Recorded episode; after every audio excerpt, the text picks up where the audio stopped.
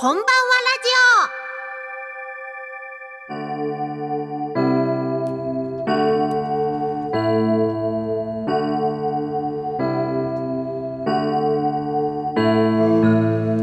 オ。皆さんこんばんは。忍笛神楽笛奏者のことちゃんです。毎月第1月曜日のこの時間は笛ことちゃんのこんばんはラジオお届けしています。さて昨日から4月になりましたね。新年度のスタート、えー、入学シーズン桜のシーズンお花見だわとねなんだか気分がワクワクしてくる季節だと思います。皆さんいかがお過ごしでしょうか？私はね最近結構あの仕事があのいろいろやるようになってまいりましてですね。あの初めて先月熊本行ったりあの全国あちこち行ってかせていただきましてもうすっごい充実してました。それでねそんな中すごい大事件っていうかね起きたんですよ。多分10年ぶりぐらいだと思うんですけどなんとこの私が38度以上の熱が出たんですよ。ね子供を抱えてねちょっと大変だったんですけどちょうどね実家に帰っている時だったんで両親に助けられまして症状としてはですね夕方からなんか変だなと思ってこう測ってみたらね38度1分とか熱があったんですよ。で夜あの寝てですね起きたんですよ。そしたらね朝起きたら平熱になってたんですよ。すごくないですか？それであの夜寝てる時にあの一回ねもうなんか自分が燃えてるんじゃないかって思うようなねすっごい発熱の体験をして熱い熱い熱いとかって。大騒ぎして一回起きてもうねこれね多分ねデトックスをされたんじゃないかなっていうような感じがありまして本当にね不思議な不思議な体験の、えー、発熱の体験でございました。本当ねインフルエンザじゃなくてよかったんですけどね。やっぱりこう春ってねデストックスの季節なのでまさにそれを体感した今年の春って感じであります。さて、えー、今月の笛ことちゃんのこんばんはラジオは久々にこのコーナーことねのお悩み相談室。そしてようこそゲストコーナーには私が最近リリースしました絵本「クーナと竜」のイラスト、えー、原口敦子さん。そして絵本「クーナと竜」制作実行委員会の代表荻原美希さんをお迎えします、えー、いろんなお話ししていきたいと思いますのでどうぞお楽しみに。この番組は屋根で守り床で支える防水材床材のパイオニア田島ルーフィングの提供でお送りします。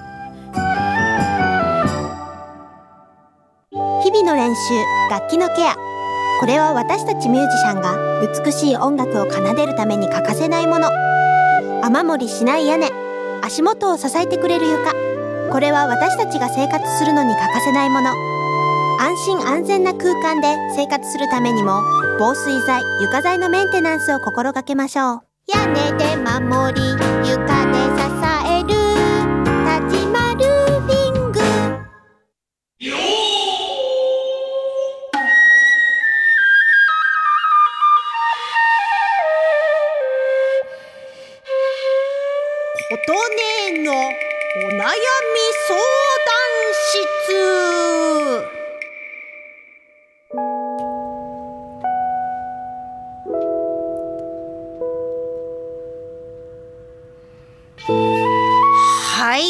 久しぶりこのコーナーが帰ってまいりました。早速参ります。ラジオネームミューズシスターズさんよりありがとうございます。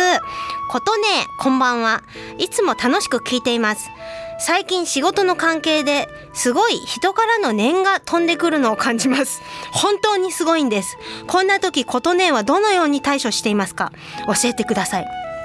わあ大変だ。大変ですねこれ。ありがとうございます、えー、まず最初にね申し上げたいこと。幽霊とかね怖がる人いるじゃないですか。これねこの今ミューズシスターズさんですけれどもあの生きてる人からの念ですね。つまり生き量なんですけれどもこれがね一番怖いんですよね。パワーが強くて。実は幽霊の方が念を吹き飛ばすのは全然簡単でもうね生き量が一番ね結構怖いもんなんですね。大変ですね。さてどうしたらいいかという話なんですけれども私が思う一番いいことはチャンネルをずらすことです。で具体的に申し上げますとどうするかっていうとねあの実際にこう念が飛んでくるっていうのを感じているその状態こそが実は自分がそのことに非常にとらわれているという状態なんですね。なのでその人のことを考えるだとかその人に関する何かを考えるだとかとにかく関連することを気にしているから簡単に念が飛んでくるし自分の中にポンポン入ってくる状態になるんですね。なのでチャンネルをずらして全然違う方向に自分が向くということが大事ですね。まずはね、自分の普段の考え方に変化をつける。ね、その方が、まずは、あの、念が自分の中に入りにくくなるかと思います。ね、しばらくしてね、すっかりなくなってくるとね、いいなと思うんですけどね。でもこれ怖いですよね、本当に。私も経験があります。赤いヒリヒリした恐ろしいオーラを飛ばしてくる人とかね、実際にいるんですよ。だけどね、やっぱめげずに、ふわっとね、囚われない自分になる方法を探るっていうのが一番よろしいかと思いますので、ぜひ、やってみてください。でね、これね、応用編で、あの、お近づきになりたいという人がもし逆にいましたらね、その人のチャンネルに合わせていくといいんですよ。ね、意外と出会えるとか、意外と友達になれるとか、そういうことが起きやすくなりますので、こちらもぜひやってみていただけたらと思います。ということで、今回は久々の琴音のお悩み相談室でした。え、実はこのお悩み、いつでも募集しておりますのでね、皆さん待ってますよ。えー、ぜひラジオ局までお送りください。以上、ありがとうございました。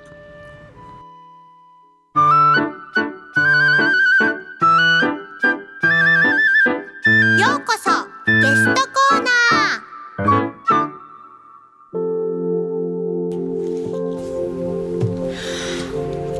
はいようこそゲストコーナーが始まります。というわけで今晩はですね、えー、原口敦子さん荻原美希さんをお迎えしております。こんばんは。こんばんは。はい可愛いお二人に来ていただいております、えー、何を、えー、してくださった方々かと言いますと冒頭でお伝えしました絵本クーナと竜、えー、今年の2月にリリースしたばかりのこの絵本なんですけれども、えー、原口敦子さんがこの絵本のイラストを手掛けてくださいましてそして荻原美希さんは、えー、このクーナと竜の制作実行委員会のですね委員長として、えー、いろいろとお力添えをいただいているということでまずはお二人のプロフィールからご紹介させていただきます、えー、まず原口敦子さん鹿児島のご出身です。鹿児島大学の法学部をご卒業後、えー、電力会社にてご勤務されます、えー、その後ですね桑沢デザイン研究所にてビジュアルデザインを学ばれまして現在は絵本作家イラストレーターとして活動されております。宇和島伊達家絵本シリーズ1から3の絵本の制作にも携わっておられます。MJ イラストレーションのブック、えー、2018ですね、えー、とっておきのイラストレーター153人にも掲載されておりまして2016年出産一児の母ということで、えー、私の1年先輩ママさんでございます。そして荻原美樹さん、えー、琴さんの長年来のファンということで私に大変応援していただいておりまして。そして絵本「クーナと竜」制作実行委員の、えー、代表としてですね制作の企画編集に携わり空湯出版を立ち上げられます。そして、えー、普段のお仕事としては株式会社コトビアの代表取締役、えー、完成デザインコンサルタントということで企業様のですねアイデンティティやブランド戦略などに、えー、いろいろと従事されていらっしゃるということでこんなお二人を迎えております。改めましてよろしくお願いいたします。よろしくお願いします。はい。でまあこの絵本ができた背景なんですけれども、はい、まあ実は私がある日こうじっとなんか考えておりました。曲を作ろうと思って考えておりましたら、うん、お話がパーッと浮かんできましてですね。まあできた。というのがこの「クーナと竜」という話でありましてもう本当にまあ天から舞い降りてきたといったらちょっとかっこいい言い方になるんですけども 本当にねねそんな感じで絵本ができました。でまあその背景にあるのはやっぱり私が生まれ育った広島の中でも北広島町の大自然だったりあと皆さんの記憶にも新しい東日本大震災のことであったりまあ、いろんなことがですねそのお話の中に実は入っているという形なんですね。でまああのこの話をですね自分のライブの中でもいろいろ皆さんにお伝えしていく中で是非絵本化されないんだろうかっていう声がどんどんどんどんあちこちから出てまいりましてそれで実際今回まあ絵本になったっていう話なんですよね。はいはい。で、あの、さっきからずっと私が喋っておりますけれども、まだ喋りますよ。あの、あらすじをまずはちょっと話させていただきたいと思います。えー、まあ、この主人公がこのタイトルにもあります、クーナという少女なんですね。この子はですね、生き物と、えー、心を通わすことができる、ちょっと特殊な技能というか、そんなものを持った、えー、人でそこに不思議な生き物ですね、えー、白い竜が出てくるわけなんです。それでこの竜をですね呼ぶことができる赤い笛を渡されるのがこのクーナなんですがだんだんとこう時が流れていくうちにですね異常気象が増えるようになってああどうなってしまうんだって言った時にこう大変なことが大変なことっていうかですねこう起きていくっていうもうこれ短編小説なんで絵本って言いながらも実は内容ね、うん。なんていうかこうそ壮壮大っていうか 自分で言うのも変なんですけど結構ねわーっていうあの大きな内容なんですね。はい、それでまあ今回絵本制作ということでイラストをですねこの原口敦子さんに携わっていただいたんですが、はい、素敵な絵に仕上がりましたね 本当にありがとうございます。いろいろとその原画を制作していく上で、なんかこういろいろあの体験されたことをいろいろお話しいただきたいんですが。はいはい、えーと、絵を描くにあたってこだわったというか気をつけたことは、はい、琴さんの中にすでにもうはっきりとしたイメージがありましたよね。ありました、はい、はい、なのでできるだけそれに寄り添えるようにしたいなというのがまずありまして、はい、はい、本当にそうでしたよね。はい、私ね皆さん あの大きな大きな模造紙に1枚じゃないですよ。3枚分。さまざまな雑誌の切り抜きだとかいろんなものを使ってこのクーナの世界観をねあの表したんですよね、はい、こんなことしてくる人もいないと思うんですけど。非常に勤勉な方でもうもう 事細かに全てこう自分の中に落とし込んで絵を描いてくださったという。そうですよね、えー、本当に。それでイメージを共有して、はい、さらに琴さんが、えーと、はい、物語の世界を深めるためにと作った音楽、はい、ライブに3回通いまして。はい、はい、お越しいただきました。ありがとうございます。聞きながら浮かんでくる情景とか色をそのままスケッチしていきました、えー私ねあのあんまり気づいてなかったんですけど実はなんか書いてるなっていうのをちょっと思ったんですけど、何を書いてるのかなと思ったらなんかねもう浮かんでくる絵を描いてたらしいんですよね。ね。私のライブを生で聞きながらその場で絵を描く、はい、私を模写してたとかじゃなくて そのクーナンの世界観を絵に描いてくださってたと。はい、大体それがもう完成形そのままに。あそうだったんですか？あの小木原さんと琴さんにアドバイスを、ええ、いやいや細かいところいただきつつ、あの時点でかなりもうじゃあそうです、ね、来てたんですね。来てましたね。原口さんの中でもう来てたんですね。はい、来てました。うわすごいなんかそれそれ今ちょっと初めて聞いて私も嬉しいなと思ったんですけど、はい、それからあの絵本にしていく上でやっぱりその素材っていう面も非常にね、うんうん、気にした面でありましたよね。はい。はい、なんか絵本そのものに対するこだわりは、はい、なんかデジタルではなくてものそのものの良さが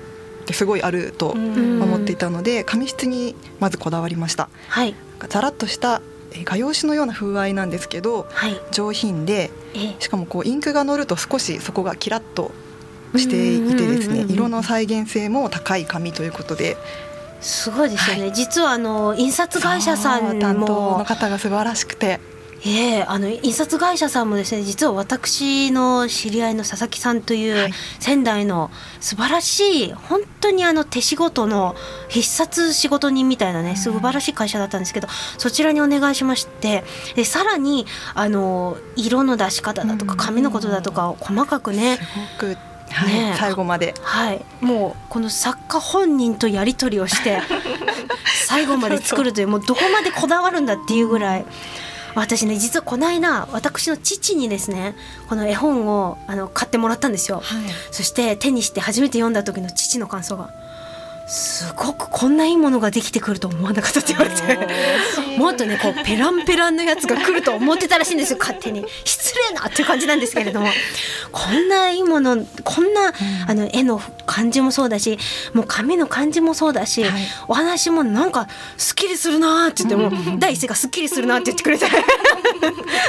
なんかやったって自分の中で思ったんですけど、はい、本当紙の質もね含めそんな風にこだわりを持って、えー、今回作らせていただきましたよね。はい、はい、そしてあのこの物語と音楽っていった面でですね私の中でもいろいろまあなんかこだわったっていうかもともと実はこの話が先にできていましたので、うん、このお話それに対して作った曲そしてそれがアルバムになったのがエボリューションなんですよ。今から2年前に出たアルバムなんですけれどもこちらがエボリューションで絵本はそれだけあの長い年月をかけていろいろなんていうか紆余曲折ですよね荻原さん、うん、本当に。そうですね。お二人ともまずお子さんを産んだっていうのが、はい、あそうそうそう。とね。そうなんですよ。原口さんは、はい、あのライブで琴さんの音楽を聴きながら、お子さんがすごくお腹をポコポコあの、はい、蹴っていたっていうことをおっしゃってたのがすごいあの今思い出されました。確かにそうでしたね。すごい反応してましたよねお子さんたち乗ってましたね。そうでしたよね。その後あのお生まれになってからも絵を描き続けてくださり、もう出産の直後からでしたよね。えー、はい、本番の絵を描いたのは産んですぐ、バババッと。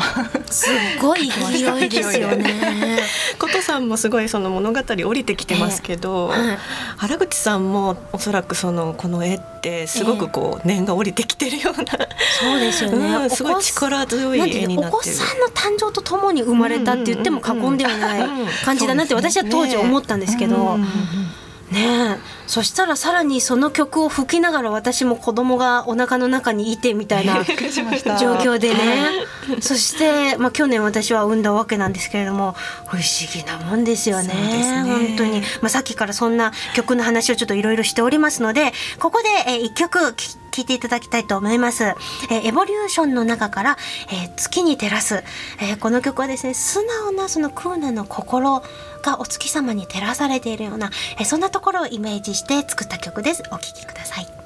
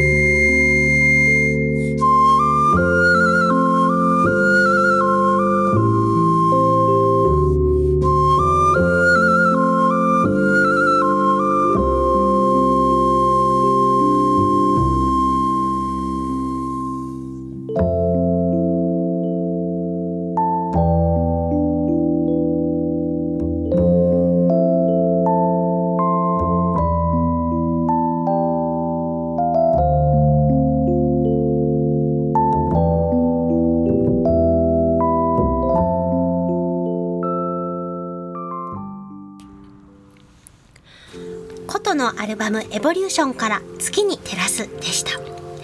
さて本日はですね、えー、クーナと竜絵本のですね制作をご一緒いただきました原口敦子さんそして荻原美希さんをお迎えしてお届けしております。後半もよろしくお願いいたします。よろしくお願いします。さてこの絵本なんですけれども、はい、私たちねどんな人に読んでもらいたいかなっていうこともね最初にすごく話し合って制作したんですけれども、荻、原さんはい、はい、えーとまあ、直接的にはですね小学校の中学年生をあの、はい、ターゲットに、えー、漢字であったり文字量等も意識して、はい、えー、編集しました。であの特にこの「クーナと竜」という、まあ、物語なんですけれども、はい、まあ、あのおじいちゃんやおばあちゃんから聞いたことあるようなまるで日本昔話のような、あの物語なんですけどでも実はあの琴さんのあの原作で原口敦子さんの2人のクリエイティブによって新しくも懐かしい物語なんですよね。でそういった意味でもあの小さなお子様からお孫様とご一緒にですねあの大人にもぜひあの読んでいただきたいなというふうに、うん、あの思っています。本当ですよね。そしてこの絵の見どころっていうのも、ね、本当そのちっちゃなお子さんに向けた形で描いたっていうよりも、うん、そのイメージ的にどうですか？原口さん。そうですね。私が絵を描いた時は、はい。大人にも読んでほしいなと思いながらなんかイメージは会社帰り、自分もだったんですけど、帰りに疲れて帰ってきて、本屋さんで見つけてゆっくりこう眺めながら癒されるなって思ってもらえるような絵本になったらいいなと思って。すごく透明感があって美しい絵ですよね。本当ですよね。そしてあの技法がすごくいろいろ使われているのも見どころの一つだなと思うんですが、水彩画もありますし、はい、なんかこうななんていうんですかこう切って貼ってるようなそういう、切って貼ってる部分もありますね素材感とか、はい、すごくあのいろんな画法が技法がその絵の中に取り込まれてて一つの世界観を作ってて、非常にそのなんていうか美術の媒体として見ても美しい非常に素敵な絵本だなっていうふうにあの、私気に入ってるわけなんですよ。ありがとうございます。いやいやいやそしてまたこのね今回竜という存在がまあモチーフになってるんですが、皆さんにとっての竜ってやっぱりこのラジオ聞いてるリスナーの皆さんの中にもあると思うんですけど、うん、どうですか？例えば原口さんの中では。私ですか、はい、あの話をいただいた時全然実はギルとか興味がなかったんですけど、うん、ちょうどあのその頃に夢を見まして、ええ、こう夜の真っ暗な湖に真っ黒な竜、はい、なんかこうずっと守ってくれてるみたいな安心感がすごくすごくあって、湖からですね そうなんかそれ以来結構気になる。気になる存在っていう感じですかね。荻原さん何かあります？うん、そうですね。私は見見たことがないんですけれども、はい、でもなんだろうなこうおじいちゃんおばあちゃんとかご先祖様とか、うん、まあきっとあの、まあ、神様仏様も 含めて、うん、あのどこかで私たちの生活をあの後押ししてくれていたり応援してくれる存在なんじゃないかなっていうふうにはあの竜の存在は思いますね。うん。確かに。私が今回その絵に描いていただく時にこう白でこうなんか透明感があってこうなんていうか銀箔っていうかそんなイメージだったんですけど、そんな話もさせていただいたんですけど、はい、私も夢の中でも巨大な巨大な竜と対面している夢を見てすごいリアルで今でもはっきり思い出せれるんですけどそういった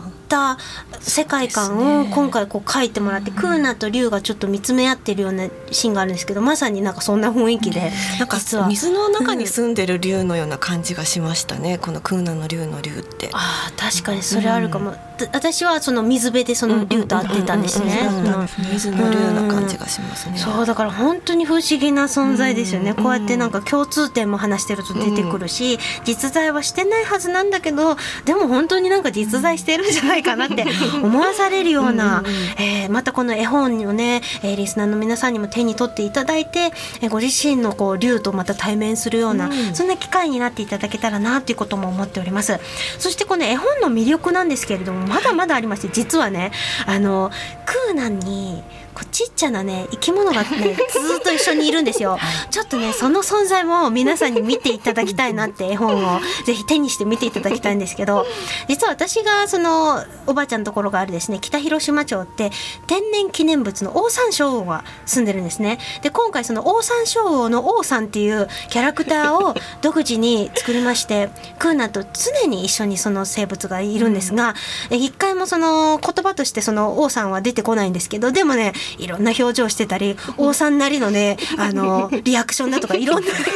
ことが絵本の中に入ってて結構ねここも見どころになってるんで見てもらいたいですよね。はい、はい、というわけで、えー、まあこの絵本さっきから私たちいろいろ話してるんですがどこで購入できるかっていうのはちょっと荻原さんの方からお話しい。ただいていいでしょうか？はい、はい、えー、公式、えー、ウェブサイトとしましてベースという、あのえー、オンラインショップを開設しています。ベースクーナとリュウ。またヤフーショップクーナとリュウからもあのご購入いただけます、えー、また、えー、都立大学にある虹の絵本屋さんほかあの徐々に本屋さんにも広まりつつありますので、えー、ぜひあのおお手に取っていただけたらなというふうに思います。そうですね。あの私毎回このブログもね、えー、書かせていただいておりますけれどもこのラジオのブログの方にも、えー、そういったところですねどこで購入できるかっていうのも、えー、付け加えさせていただきたいと思いますのでぜひブログの方もご覧ください、はい、というわけでですね本日は、えー、原口敦子さん荻原美樹さんをお迎えして、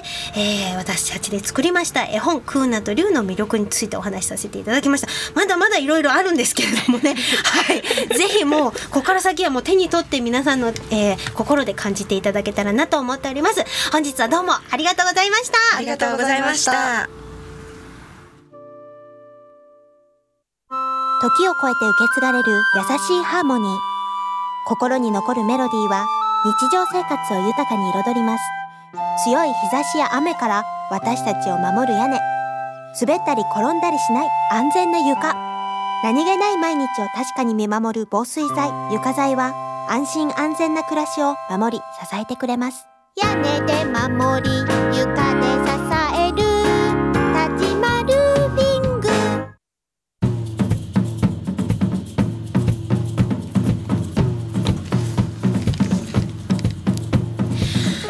さあ早いものでお時間が近づいてまいりました。皆さんいかがだったでしょうか？原口さん今日いかがでしたか？とっしました、えー、今日なんか初めてでした、ラジオ。もちろんですもちろんです。ねの割には堂々とお話しされてても さすがと思いましたよ。ねありがとうございます。荻原さんいかがでしたか？はいあの私も少し緊張しました。あのぜひですね、はい、えー、クーナと竜笛吹き少女と命をつなぐ白い竜応援よろしくお願いします、はい、本当お願いいたします。私もね今日はもうこのラジオで絵本の宣伝をするということでもうかなり気合が入っておりましたけれどもね、えー、ちょっとそのせいかお腹が空いてまいりました。はい、というわけでですね、えー、この番組は放送終了後インターネットのポッドキャストでも配信をいたします各検索サイトから FM 西東京で検索してみてください、えー、ブログなどでもねこの、えー、クーナとリュウのことを、えー、宣伝しておりますのでぜひぜひ見ていただきそしてぜひぜひ読んでいただきそしてこの絵本から生まれた私のアルバム「エボリューション」もねぜひ聴いていただけたらと思います、えー、それでは次回来月の第1月曜日のこの時間もどうぞお楽しみお相手は忍笛神楽部演奏者のことでした。バイバーイ。さあ荻原さん原口さんもバイバイ、はい、ありがとうございましたありがとうございました。